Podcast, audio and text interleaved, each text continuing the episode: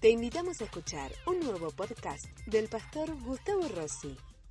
Una vez que conocí a Jesús, quise descubrir cuál era el, secreto del crecimiento espiritual, del desarrollo espiritual. Ya no quería tener la misma vida que había tenido hasta el día que conocí a Jesús. Ahora solo quería a Jesús. Así fue que me rendí por completo, no me guardé absolutamente nada, me rendí por completo a Él y a su amor y paulatinamente comencé a tomar distancia de las viejas amistades y de los lugares que habitualmente frecuentaba. Ya no quería estar en esos lugares. Cuando algo nos cautiva, decimos queremos más. ¿Qué es lo que decimos? Queremos más, claro que sí. Así nos pasa en todas las cosas. Cuando leemos un libro y nos gusta el autor, queremos ver eh, otro libro, queremos leer otro libro del mismo autor. Cuando vemos una película y el, el final es abierto, queremos ver la segunda parte, la tercera parte, la cuarta parte, porque nos gustó, nos atrapó. Lo mismo puede pasar con una bebida, con un helado. Eh, queremos un poquito más. Viste que de repente cuando vos vas al supermercado, algunos supermercados tienen la particularidad, o también aquí en la calle Villegas, yo lo he visto, que eh, por ejemplo en una fiambrería, ahí tienen eh, un gazebo en la puerta y todos los vecinos que pasan le dan a probar un rico quesito, un rico salamín, y entonces el vecino dice, mmm, qué bueno que está esto. ¿Y qué es lo que le dice el que le está dando de probar un poquito? Mira, si vos querés más, ahí adentro hay más, ¿no? Entonces, en todos los órdenes de la vida, creo que siempre eh, cuando probamos algo y esto nos satisface, queremos más. Pensamos que el secreto es tener más de lo que nos gusta, más de lo que nos provoca placer. Ahora, ¿cómo será en el ámbito del Señor? ¿Cómo será en los caminos de la fe? En Juan capítulo 3, verso 30, la palabra de Dios, vamos a introducirnos en, esta, en este día. Ahí en Juan capítulo 3, verso 30 dice la palabra de Dios, es necesario que Él crezca, pero que yo, ¿qué debo de hacer yo? Que yo mengüe. Y el verso 26 del mismo capítulo declara, y vinieron a Juan y le dijeron, rabí, mira que el que estaba contigo al otro lado del Jordán, de quien tú diste testimonio, bautiza y todos vienen a él. Juan el Bautista va a ser eh, un ejemplo eh, por excelencia a imitar, a seguir. Y él va a dejar eh, ahí grabado en nuestros corazones esta frase que él declaró frente a la pregunta de sus discípulos. Y él va a decir, es necesario que yo mengüe, mas él pueda crecer. Y Juan el Bautista había comenzado el ministerio, una multitud de personas salían a ser bautizados en el desierto de Judea por Juan el Bautista. Eh, tenía discípulos, de hecho la base de los discípulos del Señor eran discípulos que primero eran discípulos de Juan el Bautista. Y ahora de repente entra en escena el Señor y muchos de los que seguían a Juan ahora comienzan a seguirlo al maestro. ¿Y qué situación? Qué difícil. ¿Qué hacer ahora? Él va a tener esta actitud, esta expresión fantástica. Es necesario que Él crezca, pero que yo mengüe. Y es necesario que Él crezca. Es una expresión de deseo que tiene que estar en nuestro corazón. Y cuando este deseo está en nuestros corazones, qué maravilloso es el Evangelio. Que Él crezca cada día en mi vida. No que Él decrezca, sino que Él crezca cada día más en nuestras vidas, en nuestros corazones, en nuestro hogar, en nuestra familia, en nuestro emprendimiento económico y en todas las cosas que Él nos ha entregado. ¿Qué impacto provocó en mí esta expresión cuando recién me convertí? Qué maravilloso el ejemplo de Juan el Bautista. Y de alguna manera es absolutamente proporcional. Esta es la lección de esta expresión, que cuanto menos haya de mí, más habrá de Jesús. Y esto es un aprendizaje de vida mientras el yo siga entronado, mientras ahí mi carne no la pueda refrenar y tenga riendas sueltas, menos habrá de Jesús en nuestras vidas. Pero en la medida que nosotros le digamos no a nuestro yo, no a nuestra carne, no a nuestras eh, pasiones desordenadas, tendremos indeclinablemente, indefectiblemente más de nuestro Jesús. ¿Hay alguien aquí que tiene el deseo de querer más de Jesús en este cierre del año? Pues tendremos que aprender a decirle menos a nosotros si queremos más de Él. Esto es absolutamente proporcional.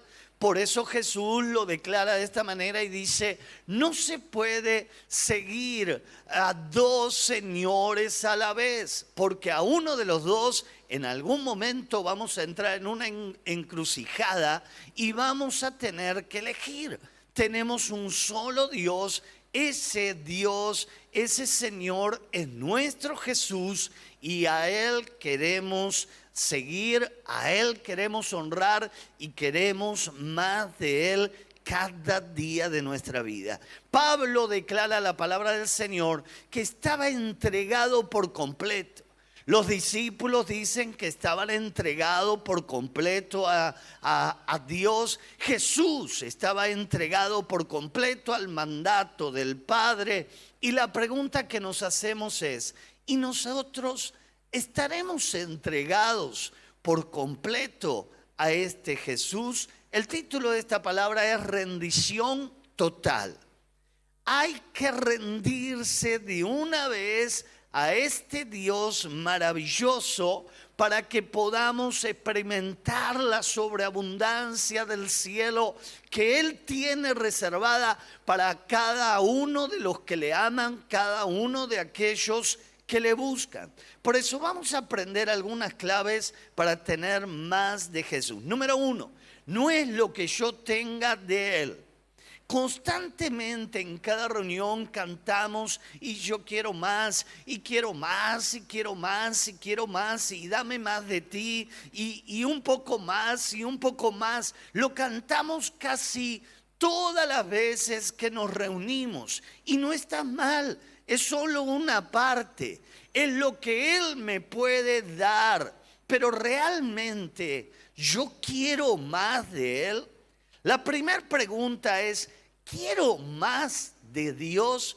¿Quiero más de Jesús? Porque por lo visto hay muchas personas que con lo que tienen ya están muy cómodos. Con lo que tienen ya están satisfechos. Y entonces en la medida que yo quiera más, Dios tiene más. Pero si yo no quiero más, Dios no me va a obligar a más de Él. Y muchas personas ahí no le interesan crecer más, ya que esto implica morir a sí mismo, renuncia, entrega, dedicación. Y hay personas que así como están, están muy cómodas.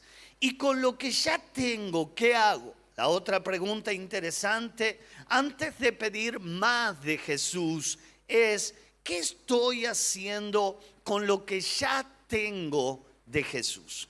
Hay personas que eh, anhelan una doble porción del Espíritu Santo, pero yo le diría a esa persona que anhela una doble porción del Espíritu Santo, ¿qué estás haciendo con la porción que ya recibiste de parte del Espíritu Santo? ¿Qué estaremos haciendo? ¿Qué hago con lo que ya tengo? ¿Qué hago con lo que yo ya he recibido? Muchas personas no hacen nada y esta unción se empieza a escurrir, se empieza a desvanecer. Quiero hablarte de dos tipos de unción. El primer tipo de unción es la unción pasajera, es el toque. Una oración, un tiempo de gloria, un momento de intimidad con el Señor. Venimos al culto, recibo de Dios, pero es pasajero. Así como lo recibí, subo al colectivo y así como lo recibí, lo perdí. Subí al auto, me enojé con mi esposa, me enojé con mis hijos y andás a ver a dónde fue a quedar la unción. Es una unción pasajera. Esa unción está bien, es válida, pero yo quiero algo más sustancioso. Yo quiero algo más de parte de mi Jesús. Yo sé que hay más. ¿Cuántos saben que hay más? Y este tipo de unción es la unción más profunda, que permanece, que no se disipa. Es la unción que como el profeta Eliseo, aún él fallecido había sido sepultado y la unción permanecía en él. Estaba ungido hasta los huesos, como dice don Beraldi, ¿no? Y estaba ungido de esta manera y entonces ahí eh, una persona acaba de fallecer eh, de casualidad, lo colocan en, el, en la misma sepultura donde estaba Eliseo y la unción no se había desvanecido, permanecía en él y cuando los huesos del muerto tocaron al otro muerto, el muerto resucitó. Yo quiero esa unción. Esa era la unción que Eliseo anhelaba con todo su corazón y que la buscó hasta el último momento y lo volvió loco al pobre Elías. Y le dijo, yo quiero más, yo quiero más, yo quiero más, yo quiero más. Y entonces Elías en un momento le dijo, mira, yo, de mí no depende. Pero si el Dios Todopoderoso te la quiere dar, te lo quiere conceder, cuando yo ya no esté, habrá una señal.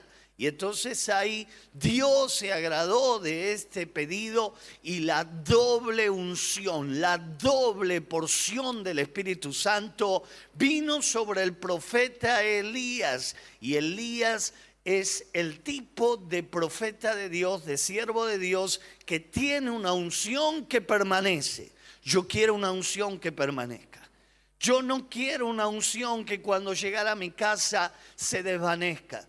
Yo no quiero una unción que cuando voy en la calle la pierdo con una facilidad sorprendente. Aquí adentro le digo, Señor, te voy a servir, te voy a ser fiel, quiero que me unjas, quiero que me eh, hagas algo poderoso conmigo, vengo, me derramo, vengo, me pongo de rodillas y salgo de este lugar y algo todo al revés. Y parece como decían antiguamente nuestros mayores, todo lo que escribo con la mano lo termino de borrar con yo quiero una unción permanente. Levante su mano derecha y declárelo conmigo. Yo quiero, yo anhelo una unción permanente. Yo quiero, yo anhelo una doble porción del Espíritu Santo. Amén. Dale un fuerte aplauso al Rey de Gloria.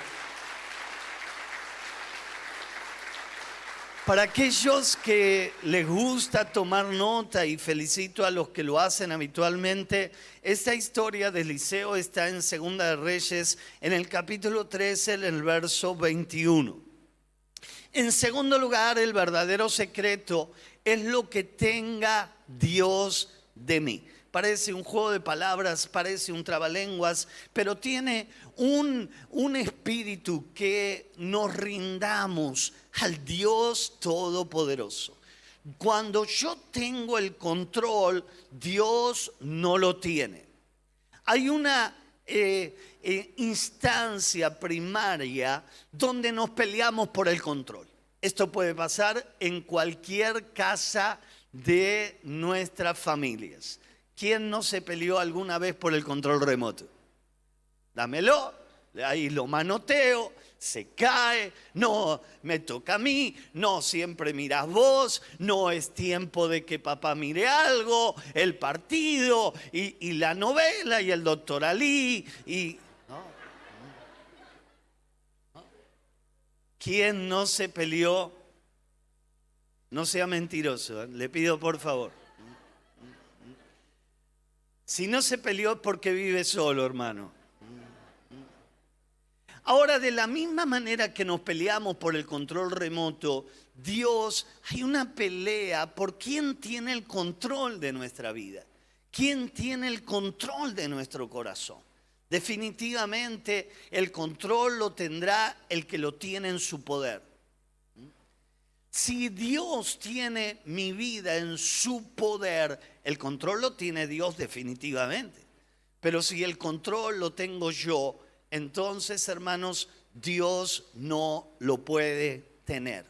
Cuando Dios tiene el control de mí, esto es algo diametralmente opuesto es cuando su espíritu se derrama profundamente sobre mi vida, sobre mi corazón. El primer gran mandamiento que el Señor nos ha entregado es amarás al Señor con toda tu mente, todo tu corazón y todas tus fuerzas. En otras palabras, el primer mandamiento del decálogo es entregate por completo. Si yo amo a Dios y yo vivo los mandamientos, el primer mandamiento implica entrega total. Es entregarle mis ojos, es entregarle mis pies, es entregarle mis manos, es entregarle mi corazón, es entregarle mi alma. Juan capítulo 5, verso 19, la Biblia dice, respondió entonces Jesús y le dijo, de cierto, de cierto os digo no puede el Hijo hacer nada por sí mismo, sino lo que ve hacer al Padre. Porque todo lo que el Padre hace, también lo hace el Hijo igualmente. Jesús no hacía nada de sí mismo. Todo lo que el Padre le indicaba, todo lo que veía hacer al Padre, Jesús lo hacía.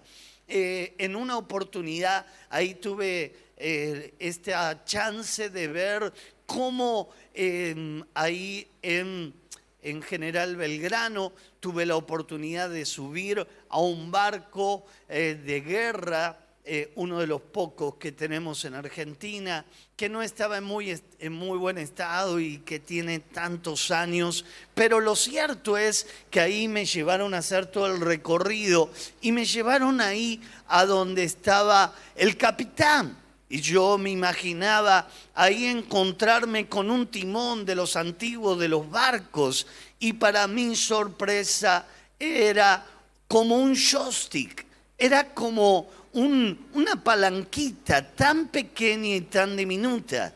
Y entonces ahí el capitán me explicaba la gente que me llevó a, a, poder recorrer, me explicaba que esa pequeña palanquita era la que movía esa inmensa embarcación.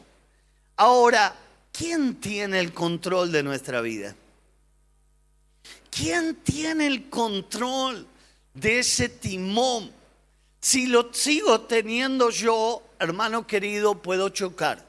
Pero si el control de mi vida lo tiene Cristo, yo he determinado que el capitán de mi vida, el capitán de mi vida es Cristo y si el capitán de mi vida es Cristo, yo voy a llegar a un buen puerto. Dios tiene un buen destino para mí. Él no me dejará. Amén. Y lo tercero que vamos a decir es que el Espíritu Santo solo trabaja sobre vidas rendidas. Dios usa poderosamente a aquellos que están rendidos a Dios. Una vida rendida a Satanás, ¿qué desastre puede llegar a generar? ¿Qué pasará entonces con una vida rendida a nuestro Dios? En cierta forma, creo que todos hemos visto alguna vez eh, una orquesta donde ahí hay distintos instrumentos eh, que componen esta orquesta. Eh, hay decenas, decenas de distintos instrumentos, desde la batería, ahí hasta un violín, también guitarras, em, elementos de viento, pero hay un director que solo tiene una varita en la mano y que él dirige los instrumentos y le da la orden cuando cada instrumento tiene que hacer su aparición.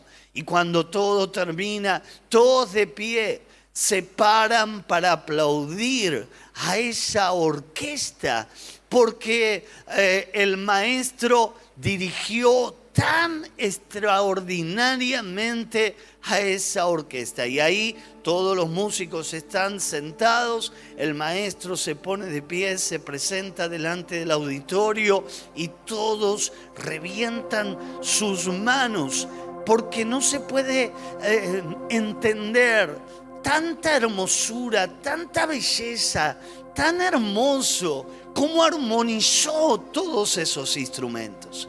No sé si alguna vez tuviste la oportunidad de participar de un concierto. ¿Cuántos tuvieron la oportunidad de participar en un concierto por lo menos una vez? Yo creo que lo hice una o dos veces. Es algo increíble, vos no lo podés creer. Tanta gente, tantas personas tocando un instrumento, pero hay uno que es el que tiene la varita y es el que da la orden. Ahora le toca a usted, ahora le toca a usted, ahora le toca a usted, ahora le toca a usted. Y se armoniza y suena de manera impresionante. ¿Sabes que el director de la orquesta es nuestro Jesús? Y Él es el que tiene la vara en la mano y el que nos va guiando en cada momento de nuestra vida, en cada etapa, en cada situación que nos toca vivir, que nos toca enfrentar. Y es ahí donde Él está dirigiendo, tiene el control. Pero qué problema es si en vez de tener la varita Jesús, la tengo yo. Qué desastre puede ser eso. ¿Vieron alguna vez la escena de la Pantera Rosa? Cuando ella quiere tocar y quiere dirigir la orquesta, qué desastre. Claro, no está preparada. A veces no estamos preparados para dirigir y es ahí donde hacemos un desastre descomunal. ¿No te parece que lo más conveniente es que esa varita la tenga Jesús? Nos peleamos por la varita. No la quiero obtener la tiene que tener Jesús. Cuando Jesús tiene la vara de nuestra vida, es donde todo se va a armonizar, donde todo va a terminar bien, donde todo se va a acomodar como debe de ser. Cuando nos rendimos y le hacemos lugar a Dios, es cuando le estamos entregando el control de nuestra vida. Cuando le hacemos un lugar, no es un momento determinado. Hay personas que dicen, no, yo una vez le hice un lugar a Jesús. No sirve, hermano, así. A Jesús le tenemos que entregar el control permanentemente, las 24 horas del día, todos los días de nuestra vida. Y entonces ahí todo se empieza a armonizar, todo se empieza a acomodar y entonces ahí Él toma el control y nos comienza a guiar y nos comienza a conducir y nos lleva a esos buenos puertos que Él tiene preparado para los que le aman. ¿Cómo le hacemos lugar a Dios? Con la música que escuchamos, con los libros que leemos, con las conversaciones que tenemos, con la gente con la que nos juntamos, con los contenidos de YouTube que consumimos o de las redes sociales o de Instagram o de Facebook o de TikTok. De acuerdo a esto, es el lugar que le estamos dando a nuestro Jesús. A lo que le hagas lugar, a eso es lo que se va a hacer lugar en nosotros. Si le hacemos lugar a la crítica, la crítica va a hacerse lugar en nosotros y se va a transformar en un estilo de vida. Si le hiciste lugar a la incredulidad, la incredulidad se va a apoderar de vos y se va a hacer parte de tu vida. Si le haces lugar a la depresión, la depresión va a tomar ocasión de vos y se va a hacer eco en tu vida.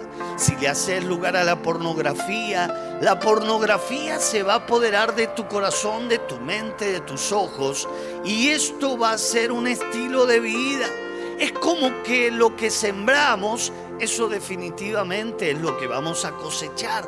Ahora si nosotros le hacemos lugar a Jesús, Jesús se va a transformar en nuestro estilo de vida. Y nuestro estilo de vida ya no va a ser la depresión, la pornografía, los vicios, la droga, el alcohol. Nuestro estilo de vida se llama Jesús, porque le hemos entregado el control de nuestra vida. Es que Cristo es nuestra manera de vivir. Cristo es el estilo de nuestra vida. Alguien diga amén.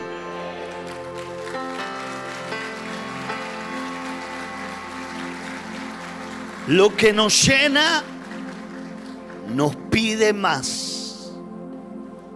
Qué loco es que te llene la angustia, que te llene la depresión. Qué loco es que te llenen los vicios. Y que vos creas que los vicios es lo más. Hermano, quiero recordártelo, algo que no hace falta vos la tenés reclara. Lo más es Jesús. Llenate de Jesús. Buscalo a Jesús. Él, Él. Y cuando vos ahí empezás a gustar de Jesús, es donde Él tiene más para nuestras vidas y donde empezamos a buscar más de Él. Las tinieblas solo están preocupadas de aquellas personas que están rendidas por completo.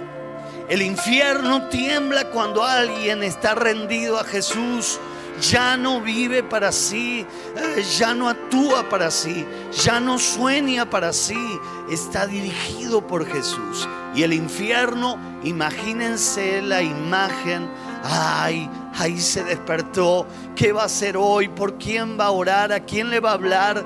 El diablo empieza con jaquecas, el infierno empieza a movilizarse, no tolera Satanás una vida rendida hará lo imposible para que te rindas. ¿Por qué? Porque una vida rendida será una vida usada por Dios. Y Dios no le tiembla a personas que tienen el control de su vida. Eh, perdón, el diablo no le tiembla, a no le tiene temor a las personas que tienen el control de su vida, sino por el contrario, le tiene temor a aquellas personas que le han entregado el control absoluto de su vida a Jesús. Porque el diablo le teme a Jesús, porque el que lo venció en la cruz fue Jesucristo de Nazaret, el que le pisó la cabeza a Satanás fue Jesucristo de Satanás, de, Nazaret. Por eso recordá y no te olvides, es necesario que yo mengue Queremos definitivamente más de Dios. Queremos rendirnos por completo a Él. Queremos ser guiados completamente por el Espíritu Santo. Vamos a ponernos de pie, vamos a levantar nuestras manos al Señor. Vamos a adorarlo.